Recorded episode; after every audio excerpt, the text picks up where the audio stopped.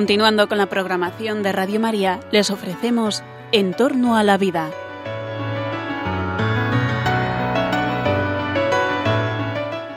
Es un espacio dirigido por José Carlos Avellán y Jesús San Román.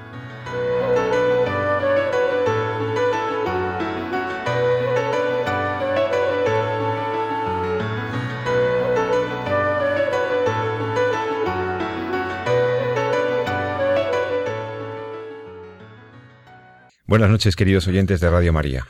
Les saluda José Carlos Avellán en el programa En torno a la vida. En torno a la vida vamos a hablar de las cuestiones que tienen que ver con la vida humana, con su valor, con su protección, con la defensa de la vida humana. Sí, sí, queridos amigos, los que seguís este programa los viernes en la noche, justo al empezar el fin de semana, sabéis que tratamos los temas en donde eh, lo que está en juego son pues elementos básicos para la vida social, elementos fundamentales para una sociedad moderna, como es la protección del derecho más importante como es el derecho a la vida.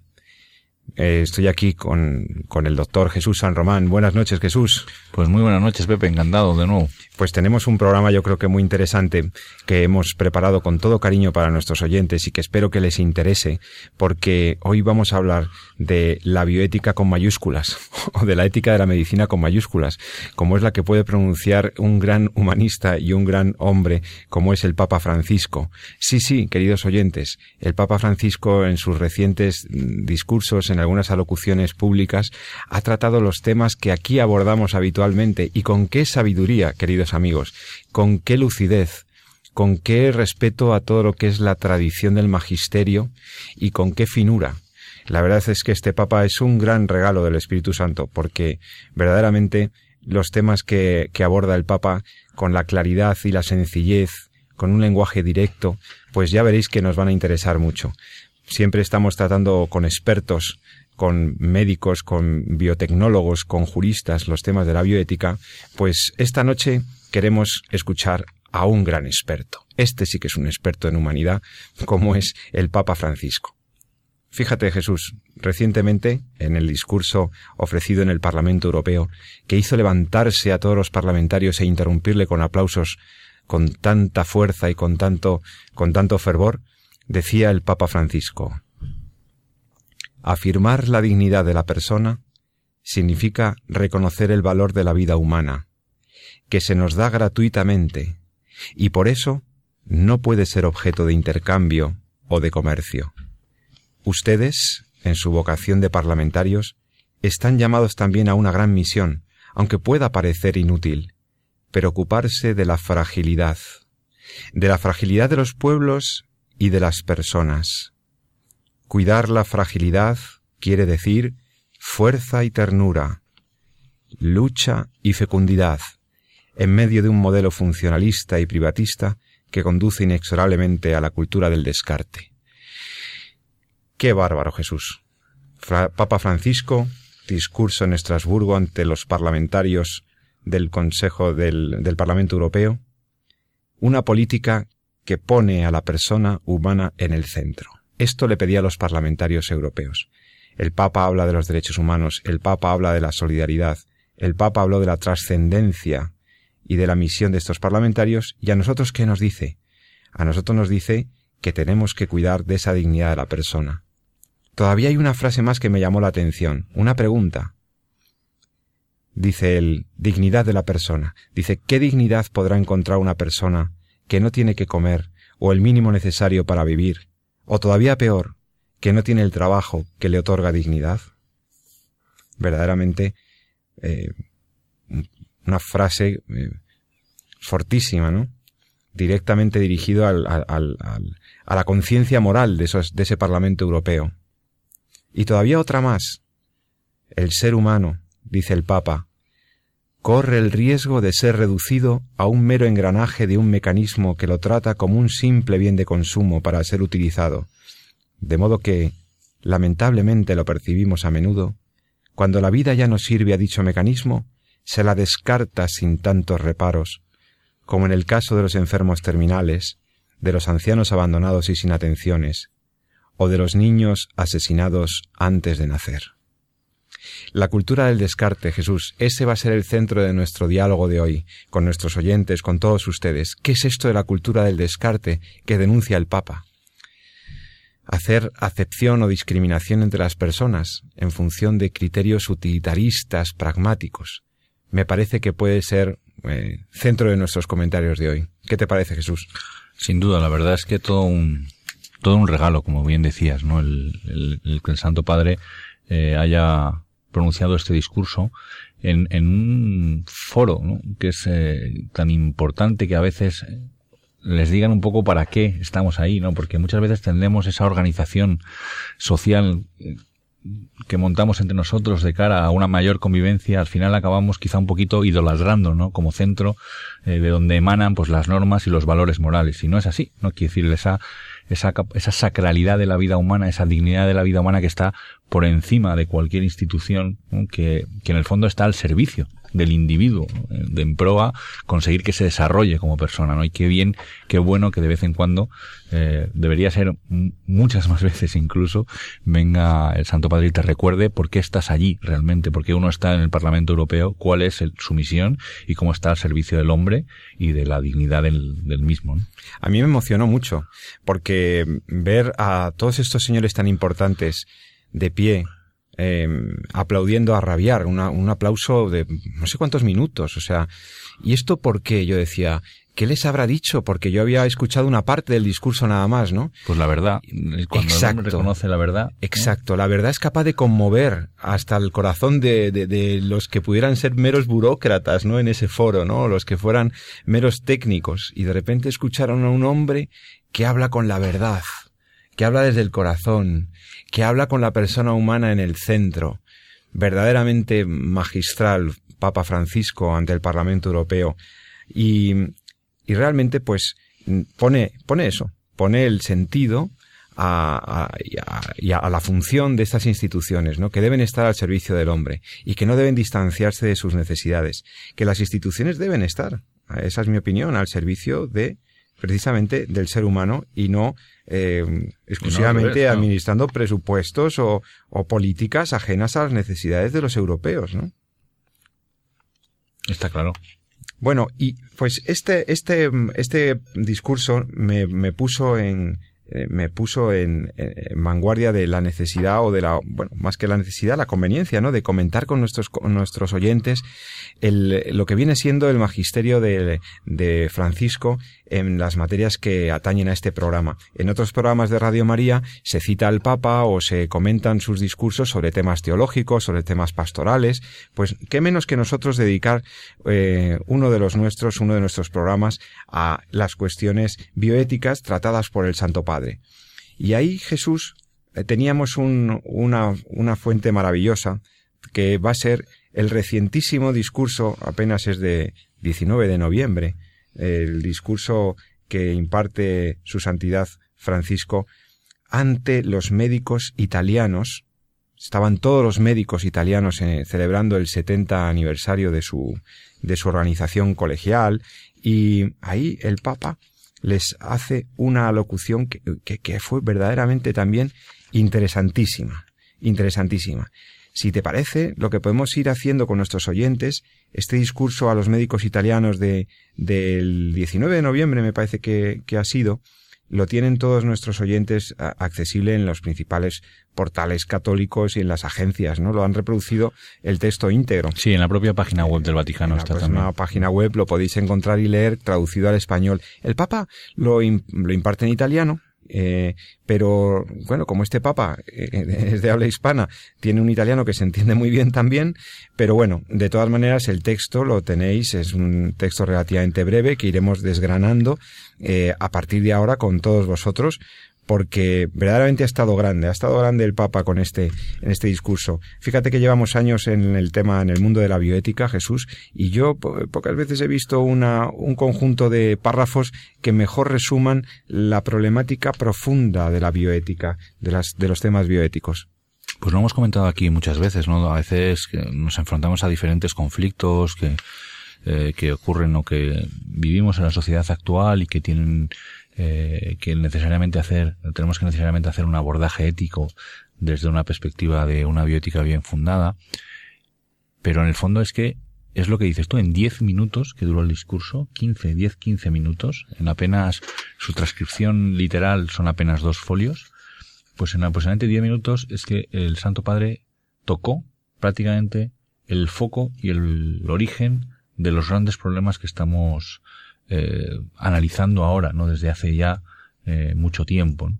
Cómo ese respeto a la dignidad, ese trato preferente hacia la persona por ser lo que es, es yo creo que vale la pena, vale la pena que lo leamos porque es un, un discurso cortito y que vayamos un poquito desgranando, ¿no? Porque como digo, en apenas dos folios constituye el sumario, ¿no? las conclusiones de cualquier congreso, de cualquier jornada, de cualquier máster de biótica, ¿eh? porque aborda extraordinariamente bien el, lo, que, lo que es el origen de la resolución ética de todos estos problemas que vemos ahora. ¿no? Sí, los oyentes que conocen la, pues nos, nos vienen escuchando tanto al doctor San Román como, como a mí, saben que tanto el profesor San Román como el profesor Avellán se mueven en, en la órbita de una bioética basada en el respeto a la dignidad de la persona, ¿no? Y este ha sido siempre nuestro, pues nuestro paradigma, nuestro modelo, pues efectivamente este es el, eh, este es el sustrato del, el sustrato filosófico, el fundamento del discurso del Santo Padre. Yo, eh, fíjate, empieza el, el discurso con la simpatía que le caracteriza, agradeciendo la presencia de todos esos médicos ahí reunidos, imaginaos al Papa, reunidos por un montón de médicos, eh, italianos y empieza diciendo que el Señor me conceda vida y salud. Eso también depende de los médicos. Espero que ayudéis al Señor. Efectivamente, queridos oyentes, todos pedimos al Señor que nos dé salud y que ayude a nuestros médicos a, procurárnosla, ¿no? Y con qué sencillez, con qué humanidad, ese exordio, ¿no? Esa, esa introducción que hace el, Santo Padre, mmm, saluda, por supuesto, a sus compañeros cardenales, eh, a sus viejos amigos, el cardenal de Tamanchi, Angelini, etcétera, y ya enseguida entra al tema, al tema. Y empieza diciendo, voy a leer y tú Jesús vas comentando lo, la línea que te, que, te, que te llame la atención, ¿no? Dice, no cabe duda, leo el textual, Papa Francisco, no cabe duda de que en nuestros días, gracias a los progresos científicos y técnicos, han aumentado notablemente las posibilidades de curación física. Sin embargo, en algunos aspectos parece disminuir la capacidad de cuidar a la persona, sobre todo cuando sufre, es frágil y está indefensa. Porque las conquistas de la ciencia y de la medicina pueden contribuir al mejoramiento de la vida humana en la medida en que no se alejen de la raíz ética de dicha disciplina. Bueno, Jesús, aquí ya puedes, aquí ya me estás haciendo señas de que aquí quieres decir algo. Bueno, aquí, aquí ya... que, que empieza, empieza ya tocando la tecla. Y bueno, ahí es evidente que, que hemos avanzado mucho en, en, lo que es el desarrollo del tecnológico, el desarrollo científico, en utilizar o encontrarte en la tecnología adecuada que sirva para recuperar la salud. ¿no? Esto es, es claro, quiero decir, en los últimos años las cosas han avanzado de forma eh, muy significativa. ¿no? Pero quizás resulte paradójico, y esto aquí el, el, el Santo Padre, pues es que en la primera frase, ¿no? Lo, lo, toca muy bien. Resulta paradójico que a medida que nos hemos ido, hemos ido encontrando mejores herramientas para curar al hombre, nos hemos ido olvidando cada vez más del hombre en sí, del hombre mismo. ¿no? Y eh, entramos en una dinámica en el cual eh, lo más importante o es, es, lo que conseguimos ¿no? y no para qué sirve realmente lo que conseguimos. Uh -huh. Más o menos eh, podríamos decir, para que los oyentes nos entiendan, en el sentido de que todo aquello progreso científico, todo aquello progreso tecnológico que ha, acompañado al desarrollo de la medicina, tendría que seguir manteniendo de forma intrínseca y de forma clara el objetivo de que está ahí, ha sido diseñado, ha sido descubierto y ha sido buscado con el objetivo de cuidar al hombre. ¿no? Y sin embargo, muchas veces en la medicina estamos ahora en una línea de que lo más importante es eh, lo que yo consigo hacer. ¿no? Los resultados. Sí, ¿no? Exacto. Si soy el primero, mm, mm, si soy el segundo, si esto no lo ha hecho nadie, si me ha salido bien esta técnica, si me ha salido bien esta otra, si yo lo he hecho, si yo lo he conseguido. Y no tan centrados o, o tan eh, orientados a eh, cómo con esta técnica yo consigo cuidar mucho mejor a mi prójimo, que es mi paciente. Advierte el Papa de que en algunos aspectos parece disminuir la capacidad de cuidar a la persona. Sobre todo dice cuando sufre, es frágil y está indefensa. Claro, pero es, que, hemos bajado la guardia, es que los sanitarios habéis bajado la... No, bueno, sí, la verdad es que sí. La verdad es más que bajar la guardia hemos perdido quizá a veces la perspectiva. La perspectiva, de, de, para qué ser, para qué estamos, ¿no? Para qué es nuestro trabajo, ¿no? Nuestro trabajo es precisamente es para cuidar, al ser humano que sufre, que es el enfermo, al frágil, que es el enfermo, al que está indefenso en la enfermedad. Para eso, bueno, pues lo que nosotros, las competencias que nosotros hemos aprendido, las que nos permiten con un conocimiento, pues poner en marcha una serie de procesos que tienen un objetivo. Y ese objetivo no es conseguir algo, sino ayudar a alguien. Esa es un poco la, idea que yo creo que el Santo Padre quiere transmitir en este primer párrafo. Si nos están escuchando profesionales de la salud, médicos, enfermería, auxiliares, farmacéuticos, fisioterapeutas, fijaos lo que te está diciendo a ti en particular, ¿eh? a tantos miles de personas que todos los días velan por nuestra salud. Os está diciendo que las conquistas de la ciencia y de la medicina que pueden contribuir al mejoramiento de la vida humana lo harán en la medida en que no se alejen de la raíz ética de dicha disciplina. Es redescubrir ese fundamento beneficente, hipocrático, ético de, la, de las profesiones sanitarias. Es que no se pierda de vista el sentido final de la actividad, del acto médico, ¿no? Del acto sanitario. El acto médico o es un acto ético, o es un acto de, atención a la persona en toda su dimensión, si, es si no es un acto que comporte el componente eh, moral, no es un verdadero acto médico. Decía Juan Pablo II en la carta que hemos leído alguna vez, aquí la carta eh, a la pastoral de los servicios de salud, mm, que muchas veces el acto médico es un encuentro entre una conciencia y una confianza, ¿no? entre dos personas, una que tiene por así decirlo, el conocimiento y la capacidad de prestar de ayuda y otra persona que la necesita. Entonces un encuentro entre dos personas.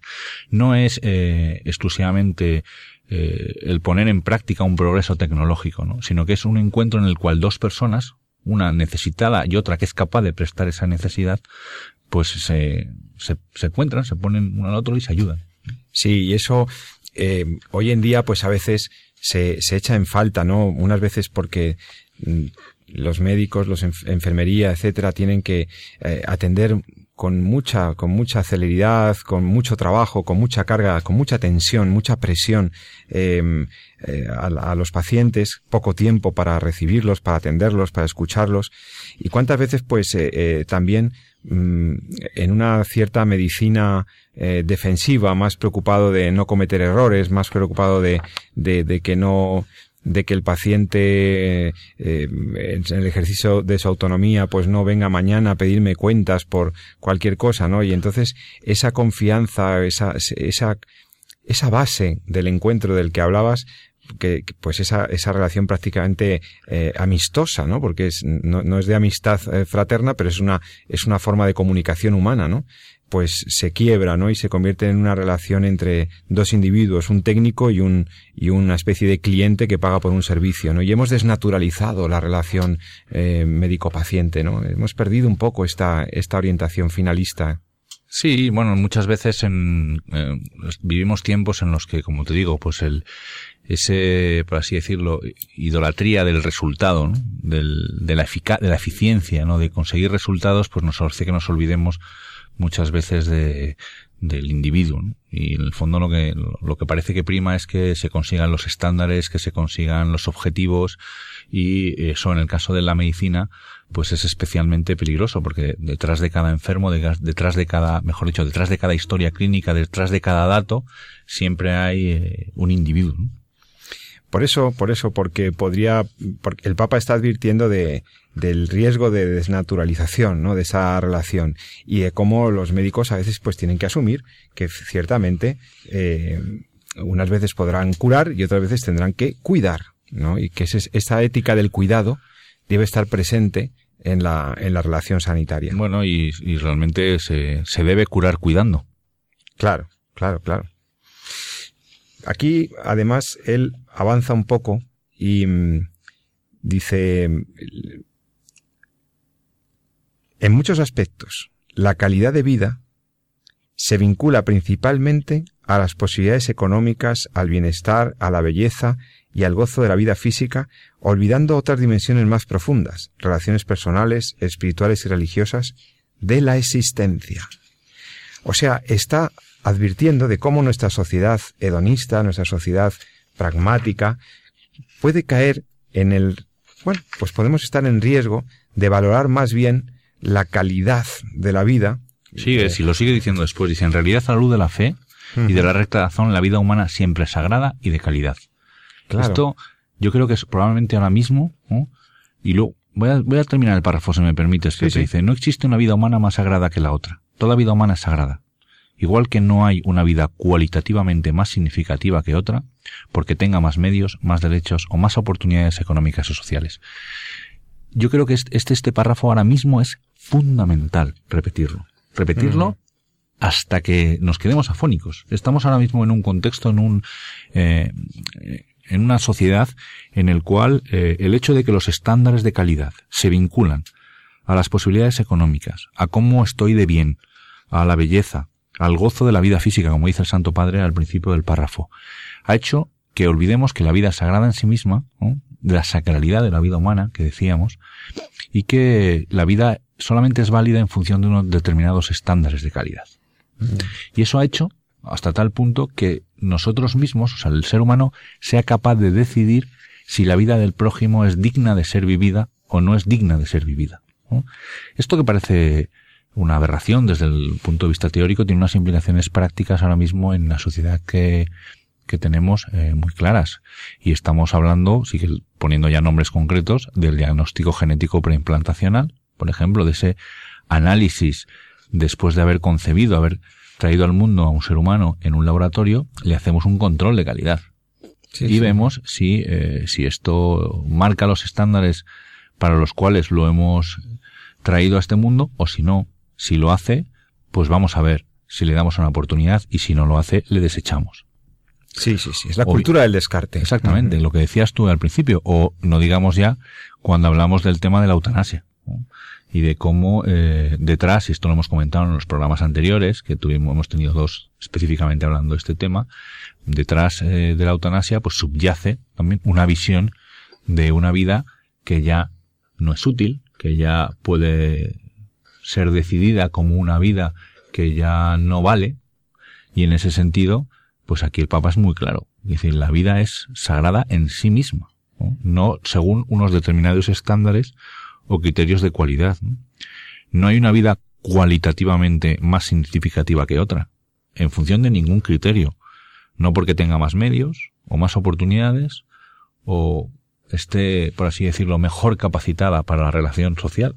Me recuerda al lema, para mí acertadísimo, de la última convocatoria que se hizo a, de la manifestación del 22 de noviembre, con la, el lema de cada vida importa a mí me pareció acertadísimo porque está aludiendo a esto que estamos hablando. Todas las vidas humanas son sagradas.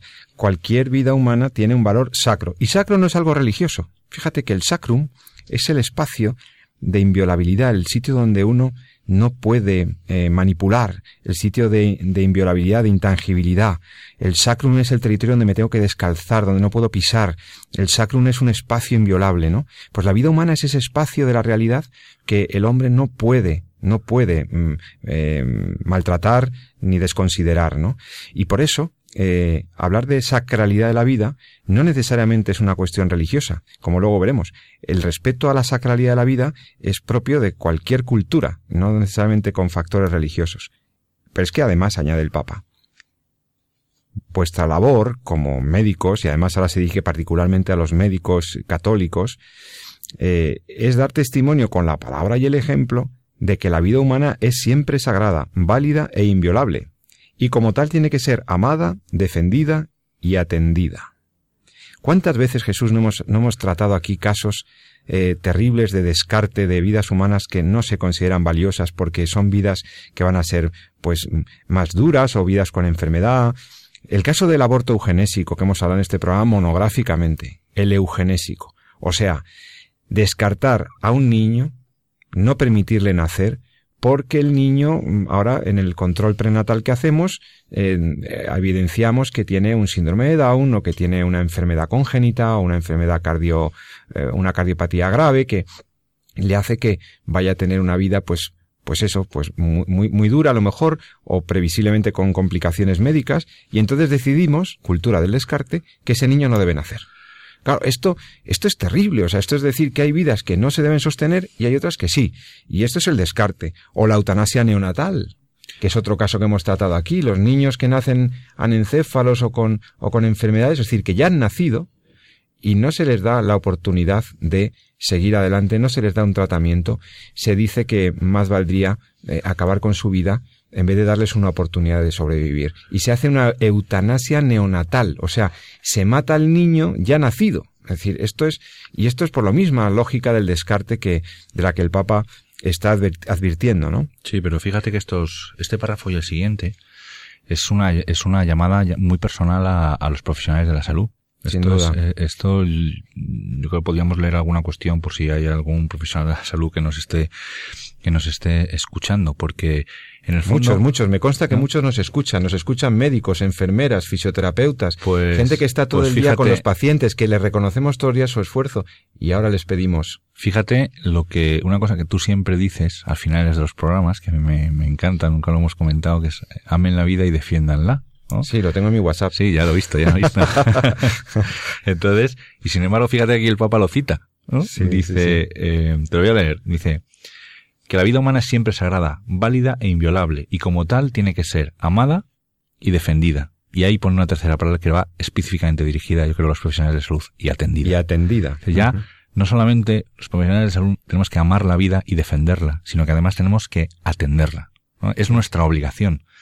Nuestra obligación lo dice al final, fíjate, lo, es más, y si además uno profesa la, la, la, fe católica, porque aquí dice que esto, esto es una obligación del profesional de salud, incluso independiente de diferentes perspectivas religiosas y de pensamiento. Quiere decir que la, el reconocimiento de la dignidad de la persona como un criterio de actividad, eso es, eso va con el hecho de ser persona, ¿no? Sí. independiente. Pero es que luego te dice, y es que además, ¿no? Si eh, uno además es un servidor de la vida y además profesa el Evangelio, es que el Evangelio te empuja mucho más allá.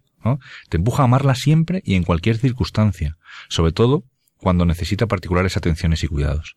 Es decir, que los profesionales sanitarios de, relacionados con la acción de la salud, con la actividad de salud, con la con el cuidado de los enfermos, entonces tenemos precisamente esa obligación de amar la vida con mayúsculas, defender la vida con mayúsculas y atender la vida con mayúsculas. Queridos oyentes, estamos en el programa En torno a la vida. Están escuchando Radio María, están escuchando el programa que el doctor San Román y yo mismo eh, estamos dedicando al discurso que el Papa Francisco dirigió a los médicos católicos italianos recientemente, mes de noviembre, y con eh, un, discurso que habla sobre la dignidad de la persona, sobre la vida, sobre su valor sacro, un discurso verdaderamente que no tiene desperdicio. Eh, Sabéis que podéis escribirnos, mandarnos vuestros comentarios, vuestros saludos, vuestras recomendaciones, vuestras críticas, todo, por favor, para ayudarnos al siguiente correo electrónico, en torno a la vida, arroba radiomaria.es. Y ahora, después de una pequeña cuña que tenemos que daros un aviso importante porque estamos en Adviento, ¿eh? después de esta pequeña cuña, eh, volvemos para seguir tratando una de las cuestiones que, eh, de las que habla el Papa en este, en este texto. Resulta que, dice, estad atentos, porque no respetar esa sacralidad de la vida es un pecado contra el Creador. ¿Cuántas veces dice, en mi vida sacerdote, dice el Papa, he escuchado, pero dígame, ¿por qué la Iglesia se opone al aborto, por ejemplo? ¿Es que es un problema religioso? Y contesta el Papa, no, no es un problema religioso. ¿Es un problema filosófico? No, no es un problema filosófico. Es un problema científico. Vamos a ver por qué es un problema científico, por qué dice el Papa Francisco que esto no es solo un problema religioso. Enseguida volvemos con todos vosotros en Radio María.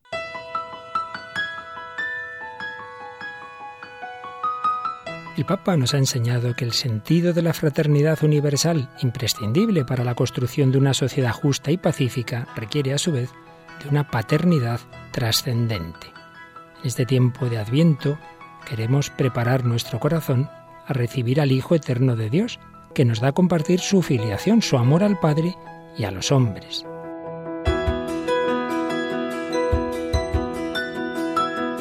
La historia de Radio María presente ya en más de 60 naciones, demuestra que esta emisora está contribuyendo enormemente a ese sentido de fraternidad universal que viene como consecuencia de sabernos hijos del mismo Padre y de la misma Madre. Para poder seguir con esta labor necesitamos tu ayuda, tu oración, tu compromiso voluntario y tu donativo, que te pedimos especialmente en este tiempo de Adviento y Navidad. Puedes informarte de cómo colaborar con nosotros llamando al 902 500 518 o entrando en nuestra página web www.radiomaria.es. Así, entre todos, daremos voz a la palabra que por medio de María se hizo carne y habitó entre nosotros.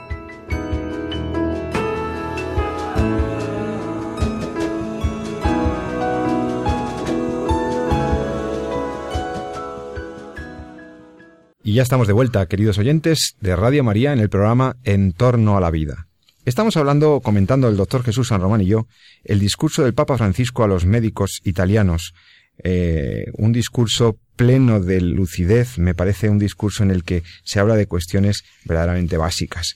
Cualquier profesional de la salud, pero también cualquier ciudadano se siente aludido por esta defensa que hace el Papa de la dignidad de la persona frente al pensamiento dominante. Hay una cosa aquí, Jesús, que me llama la atención y llama la atención de los oyentes. Dice el Papa, el pensamiento dominante propone a veces una falsa compasión. Sí, bueno, lo hemos hablado. Esto de la falsa compasión es tiene miga, ¿eh? Lo que dice el Papa aquí. veces, porque esto es la técnica del sándwich que se dice, ¿no? Y es que si yo tengo que pederte el filete, te pongo un poquito de pan por encima, un poquito de pan por debajo y te lo vendo.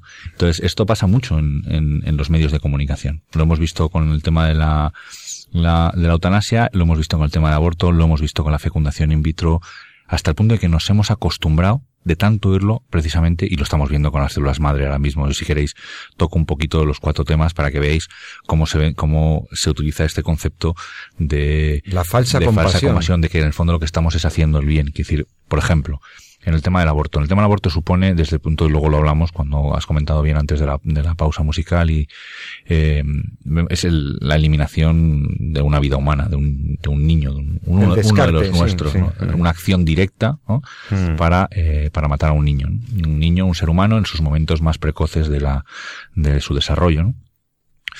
Eh, pues bien, al final, eh, y lo veíamos también cuando, hace unos meses, cuando se renegociaba, que desgraciadamente no ha podido ser, ¿no? Esa ley del aborto que teníamos en, que tenemos en España y se estaba tratando un poco de hacerla un poco más restrictiva, y cómo pues empiezan, cuando uno se habla del debate, en lugar de abordar lo que es la realidad del aborto, que es la eliminación de un ser humano, pues empiezan a mezclarse con argumentos eh, que venden un poquito una falsa compasión. Y bueno, y si tiene una malformación, y si pues, y si puede curar a alguien. Exactamente, o Mm. si es que soy muy joven para tener un hijo, etcétera, ¿no? Con lo cual, al final, ponemos lo que es eh, la eliminación de un ser humano en un plano que está compitiendo con eh, elementos absolutamente compasivos, de falsa compasión. De falsa Y compasión. perdemos la perspectiva. ¿no? Y esto pasa también eh, con otra realidad a la cual también nos hemos acostumbrado, ¿no? que es, por ejemplo, la fecundación in vitro, las técnicas de procreación asistida. Es un- aquí es un ejemplo muy claro y te lo digo como médico. O sea, como médico yo me he formado para tratar de luchar con todas mis posibilidades contra la enfermedad. Hay parejas que desean tener hijos. Es, es obvio, es evidente, es un legítimo deseo, y es eh, bueno, necesario y querido. ¿no? Y si no fuera así, yo no existiría aquí, porque mis padres quisieron tenerme, evidentemente. ¿no? Y, y yo tengo cinco hijos y pues, en general, eh, pues la gente que se quiere, ¿no? quiere tener hijos, ¿no? Eso forma parte de, del alma humana, del, de ese don de amor que, que vamos prestándonos unos a otros.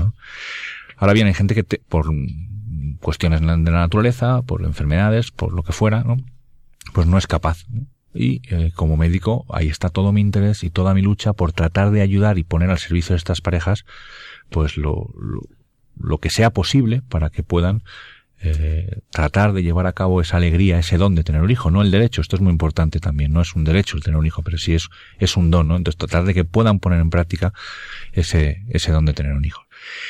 Sin embargo, lo que tenemos ahora mismo en, al servicio de la, de la medicina es precisamente una técnica que lo que lleva es a la destrucción y a la criocongelación de seres humanos. ¿no? De hecho, pues lo comentábamos el otros días también en algunas clases ahí en la, en la universidad, pues precisamente podríamos decir el año pasado se, se crearon aproximadamente unos 140.000 seres humanos, 140.000 embriones, 140.000 cigotos en esa fase inicial y al final eh, pues llegaron a nacer, pues yo no me acuerdo ahora mismo la cifra exacta, pero creo que estaba en torno a los 6.000. Eso fueron el resto, pues o murieron en el proceso o han sido congelados o criopreservados. ¿no? Claro, la técnica sigue ahí, ¿no? Porque en el fondo, en el ser humano lo que es es un medio, el embrión, en esas, nosotros en esa fase inicial de desarrollo somos un medio para garantizar que el proceso sea lo suficientemente técnico para que dé, o lo suficientemente eficiente, ¿no? Para que dé resultados. Y en ese argumento de falsa compasión, de decir, bueno, es que es necesario tener hijos o es bueno ayudar a tener hijos, pues al final lo que estamos haciendo es eh, eliminando seres humanos y llevando a otros a una situación absolutamente indigna y muy difícil de resolver como es el tema de la, de la congelación. Y con eso le damos también vueltas a otros lados y acabamos también en la eutanasia, donde la de, por definición la eutanasia es una acción o una omisión que busca directamente la muerte de una persona por, por cuestiones de compasión. ¿Qué ocurre? Que al final estamos poniendo todos esos argumentos por encima de lo que es la, lo que decíamos antes, ¿no? del respeto, ¿no? de la, la sacralización de la vida humana, ¿no? de hacer esa vida humana algo que si bien, como todos sabemos, no es un valor, no es el valor más importante que tenemos, porque incluso somos capaces, eso hemos visto en la historia de los mártires, ¿no? de, de dar nuestra vida, ¿no? por, por nuestra fe o por nuestros prójimos, ¿no? Y, y, poner esa vida al servicio de los demás, desde luego, si no es lo más importante, desde luego es fundamental. Porque si no estamos vivos, no podremos desarrollarnos como tal. Si alguien nos quita la vida o dispone de nuestra vida a su juicio, a su criterio, yo no puedo desarrollarme, no puedo ser persona. El Papa, hablando de este pensamiento dominante que propone la falsa compasión, dice, dice textualmente, falsa compasión como la que considera que es una ayuda a la mujer favorecer el aborto, un acto de dignidad procurar la eutanasia, una conquista científica producir un hijo, producir un hijo, considerado como un derecho, en vez de acogerlo como don, o usar vidas humanas como ratas de laboratorio para salvar presumiblemente otras. Aquí está aludiendo a lo que decías del diagnóstico genético preplantacional, el medicamento, etc. En cambio, dice el Papa, la compasión evangélica, en cambio, es la que acompaña en el momento de la necesidad, es decir, la del buen samaritano, que ve, tiene compasión se acerca y ofrece ayuda concreta. Sí, fíjate que en el caso de cuando habla como ratas, habla también de, yo creo que actualmente habla más bien del tema de las células madre embrionarias. Sí. De ese, eso, es otro argumento compasivo en el tema de, hombre, como médico, yo creo que no hay ni un solo médico sobre la faz de la Tierra que no esté interesado o que no se deje la piel por tratar de curar la diabetes o curar el Alzheimer o reparar un corazón dañado, ¿no? Pero evidentemente eh, hay algunos que entendemos que no todas las soluciones o no todas las eh, lo que la técnica nos ofrece es éticamente aceptable. Y de la misma forma que si yo tengo un paciente que necesita un corazón para un trasplante, yo no puedo ir a salir a la calle y coger al primero que pase y quitarle el corazón para trasplantárselo a mi paciente, porque no sería ético, porque estaría disponiendo de la vida de otro individuo como una mera, como un mero objeto, pues tampoco puedo eh, utilizar las células de otro ser humano que las necesita en su desarrollo, como es el ser humano en las fases más iniciales de su vida, que es el, el, embrión, y disponer de, de, esas células para hacer investigaciones. Porque al fin y al cabo es lo que dice el Santo Padre, estoy usando a ese individuo, a ese, a ese uno de los nuestros, uno de nosotros, como una rata de laboratorio, como un, una fuente de células para la investigación, aunque lo quiera hacer por curar una enfermedad. El fin no justifica los medios, está clarísimo. Ni siquiera un fin terapéutico. No digamos ya la experimentación pura con embriones humanos o cosas mm, salvajes que se está haciendo con los embriones, ¿no? Y de las que ya hemos hablado en algún otro programa. Y luego ve, y luego fíjate cómo eh, centra con perfecta, dice, no es malo el tema de la compasión, sencillamente lo pone en su sitio, ¿no? Claro. La compasión que habla del buen samaritano es el que se acerca para prestar ayuda. Claro. Para prestar ayuda a su prójimo, ¿no? No para, eh, ir por el prójimo para conseguir o pasar por encima del prójimo para conseguir otras cosas, aunque otras cosas sean buenas, ¿no? Sino el que la ayuda, el que ve, como dice, ve, tiene compasión, se acerca y ofrece ayuda concreta, ¿no? Sí, sí. El Papa advierte sobre la, sobre que estamos viviendo un tiempo, dice él, de experimentos con la vida. Y dice, pero son experimentos malos.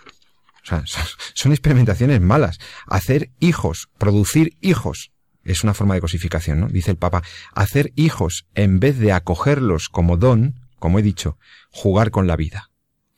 Claro, esto es, esto es eh, gravísimo, ¿no? O sea, es lo que estabas comentando, ¿no? Que, mm, bueno, la fidelidad a lo que es la propia misión del médico no le puede llevar en ningún momento a instrumentalizar a otros seres humanos o a matar a unos para intentar salvar a otros o en triturar embriones para obtener eventualmente unas células que puedan ayudar a alguien. Todo esto, estas experimentaciones, dice el Papa, que son experimentos malos. Malos, o sea, moralmente está mal.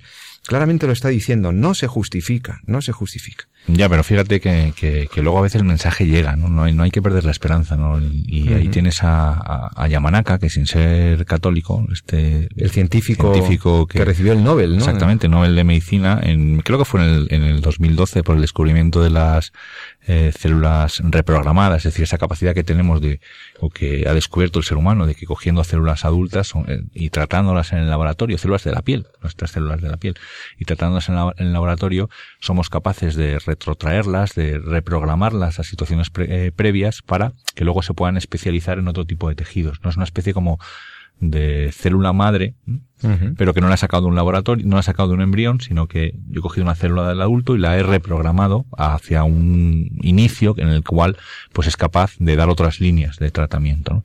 Esto es muy, muy interesante y como te decía, eh, este Yamanaka lo cuenta él, ¿no? Una de las cosas por las cuales eh, empezó precisamente a, a trabajar en esta línea de investigación era porque delante de un microscopio y trabajando con, con embriones, pues ella, él pensó, digo, bueno, pues esta, estos embriones que tengo aquí delante no deben ser muy diferentes de cómo fueron una vez mis hijas, ¿no? Tiene, claro. Y eh, entonces dijo, bueno, deberá, tiene que haber alguna otra manera de poder conseguir lo que quiero conseguir respetando a la vida humana y respetando la dignidad de la persona. Y pone en marcha un procedimiento que ha llevado a la, al descubrimiento de las IPS y que ha, ha, sido premio Nobel de Medicina. Es decir, que, que en el fondo eh, el problema está en cuando perdemos de, el norte ¿no? de, de que la vida humana no puede ser instrumentalizada. Así de simple, yo creo. El Papa es muy directo en el discurso. Antes, justo de la pausa, os citaba esta, este penúltimo párrafo, cuando dice, ¿Cuántas veces, dice el Papa Francisco, en mi vida de sacerdote he escuchado, pero dígame, ¿por qué la Iglesia se opone al aborto, por ejemplo? ¿Es que es un problema religioso? No, no es un problema religioso. ¿Es un problema filosófico? No, no es un problema filosófico. Es un problema científico porque ahí hay una vida humana y no es lícito eliminar una vida humana para resolver un problema. Pero no, el pensamiento moderno. Mira, en el pensamiento antiguo y en el pensamiento moderno, dice el Papa, la palabra matar significa lo mismo. Y lo mismo vale para la eutanasia.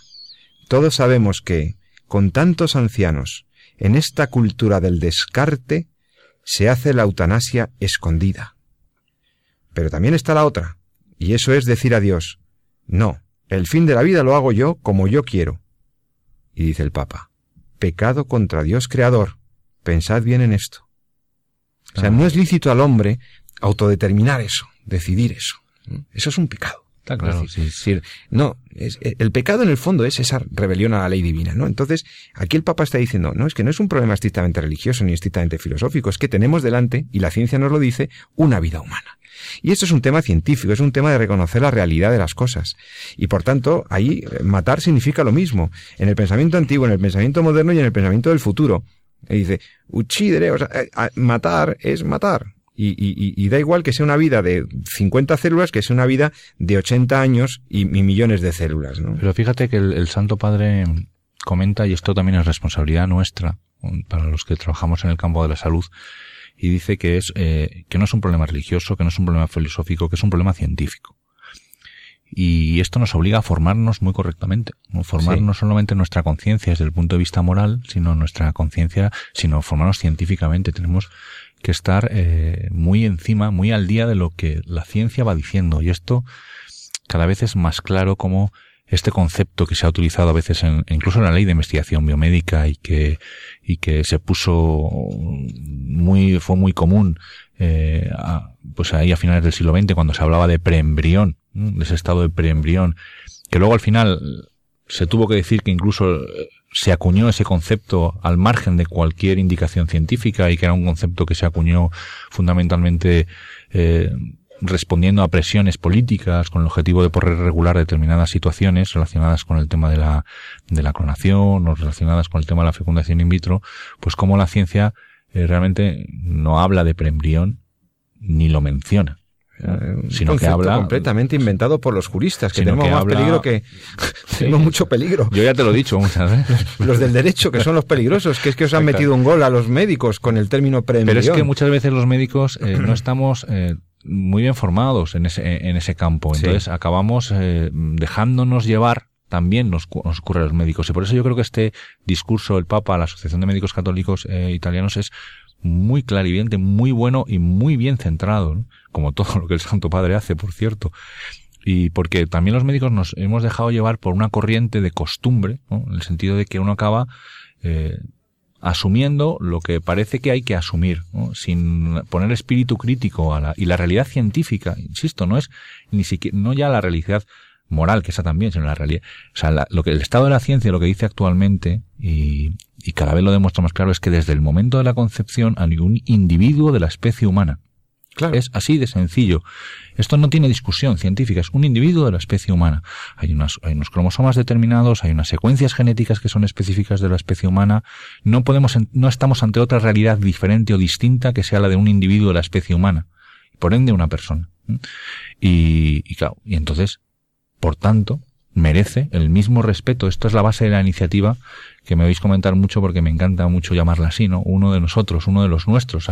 lo que tenemos delante, eh, desgraciadamente en esa placa Petri de laboratorio, es uno de los nuestros, uno como nosotros. El Papa no es ajeno a la dificultad que tiene a veces hacer patente esto, ¿no?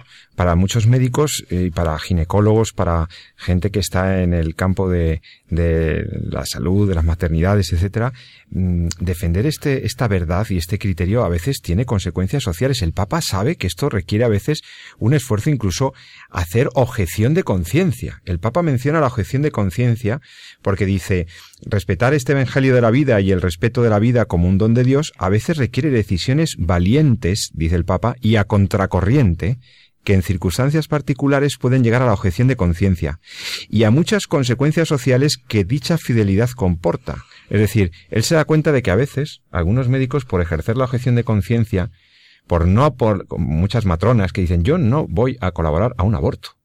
Sí, yo creo que aquí quiero mandar un abrazo claro, y un... Tanta gente que se juega su, su, vida profesional, que son señalados por defender la vida humana. Sí, por esto no, ocurre no cooperar. En nuestro país, en los centros de salud, en la atención primaria, en, en consultas de enfermería, en ginecología en los hospitales, etcétera. ¿no? Quiere decir, el, el tema de la objeción de conciencia, como bien sabéis, es un derecho fundamental recogido en la Constitución, pero que no está del todo regulado. ¿no? Y, y de hecho, eh, ya ha habido líos en los últimos códigos deontológicos de hasta qué punto, eh, incluso en la, en la ley del aborto, de esta la conocida como la ley de AIDO, pues también se hablaba, ¿no? Al cambiar el concepto de aborto y pasar de ser un, un delito no penalizado, por así decirlo, tú eres jurista en sí, además, sí. A, o lo que parece ser un derecho, pues incluso eso tiene implicaciones respecto claro. a cómo actúa el médico respecto a esa situación, ¿no? Y hay mucha gente que está dando la cara todos los días y, y para ellos mi admiración y mi abrazo y mi... Cientos y cientos de médicos, y no solo en los servicios de ginecología, que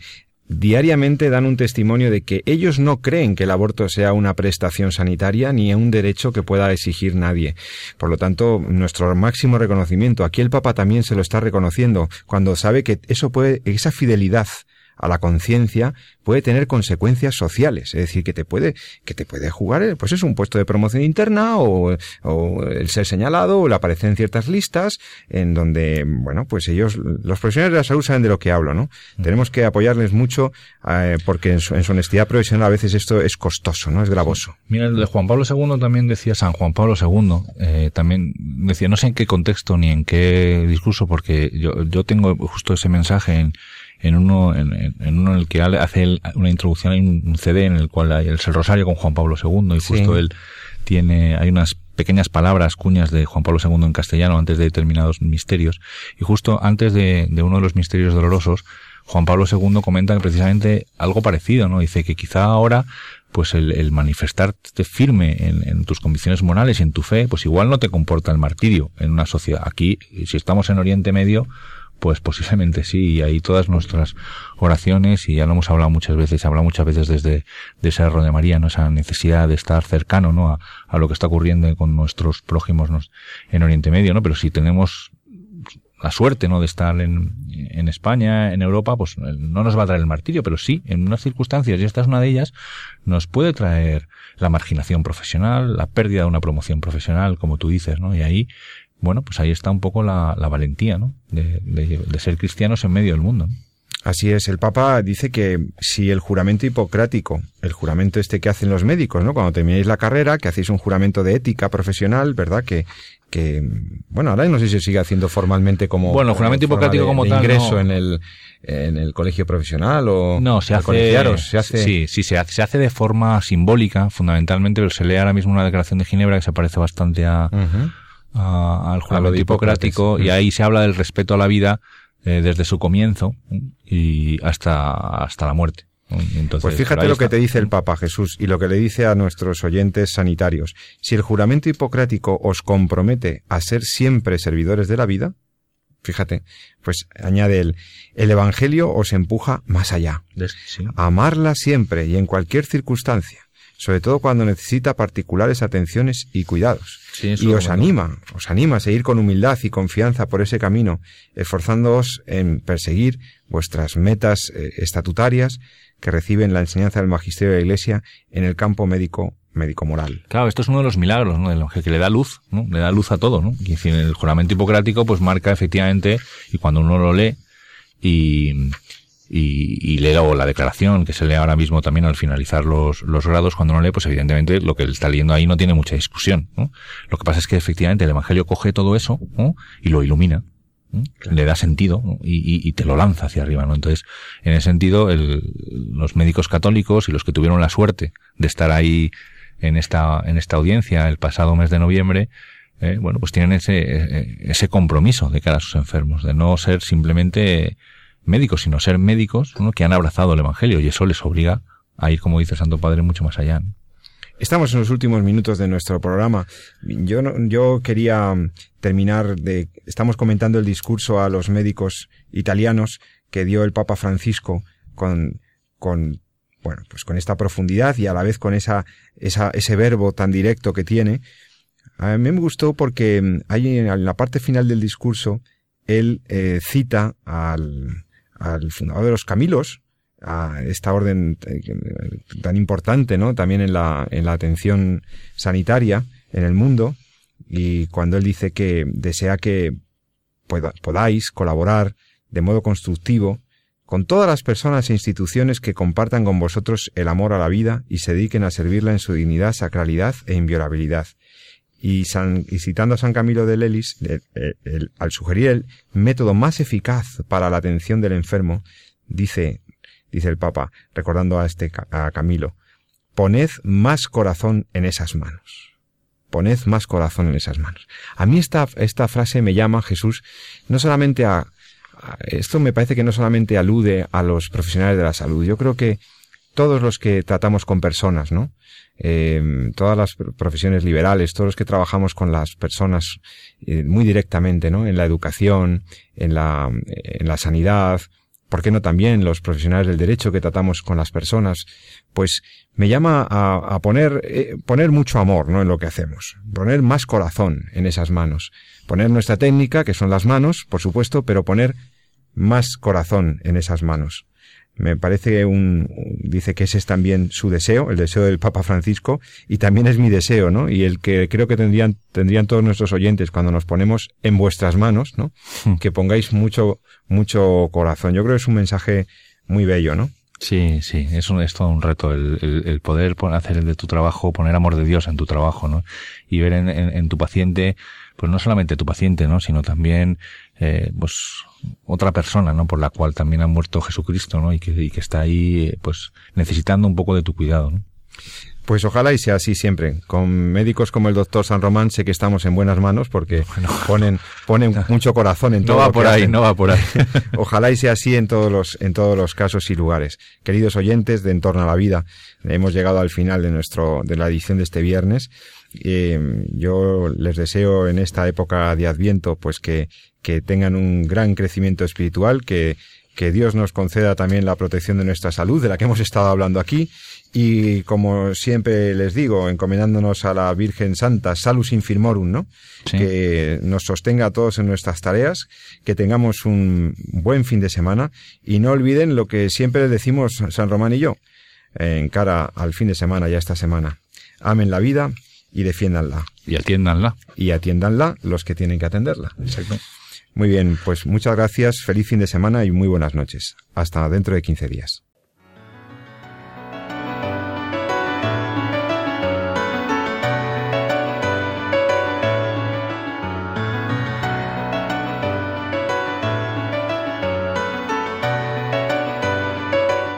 Han escuchado En torno a la vida con José Carlos Avellán y Jesús San Román.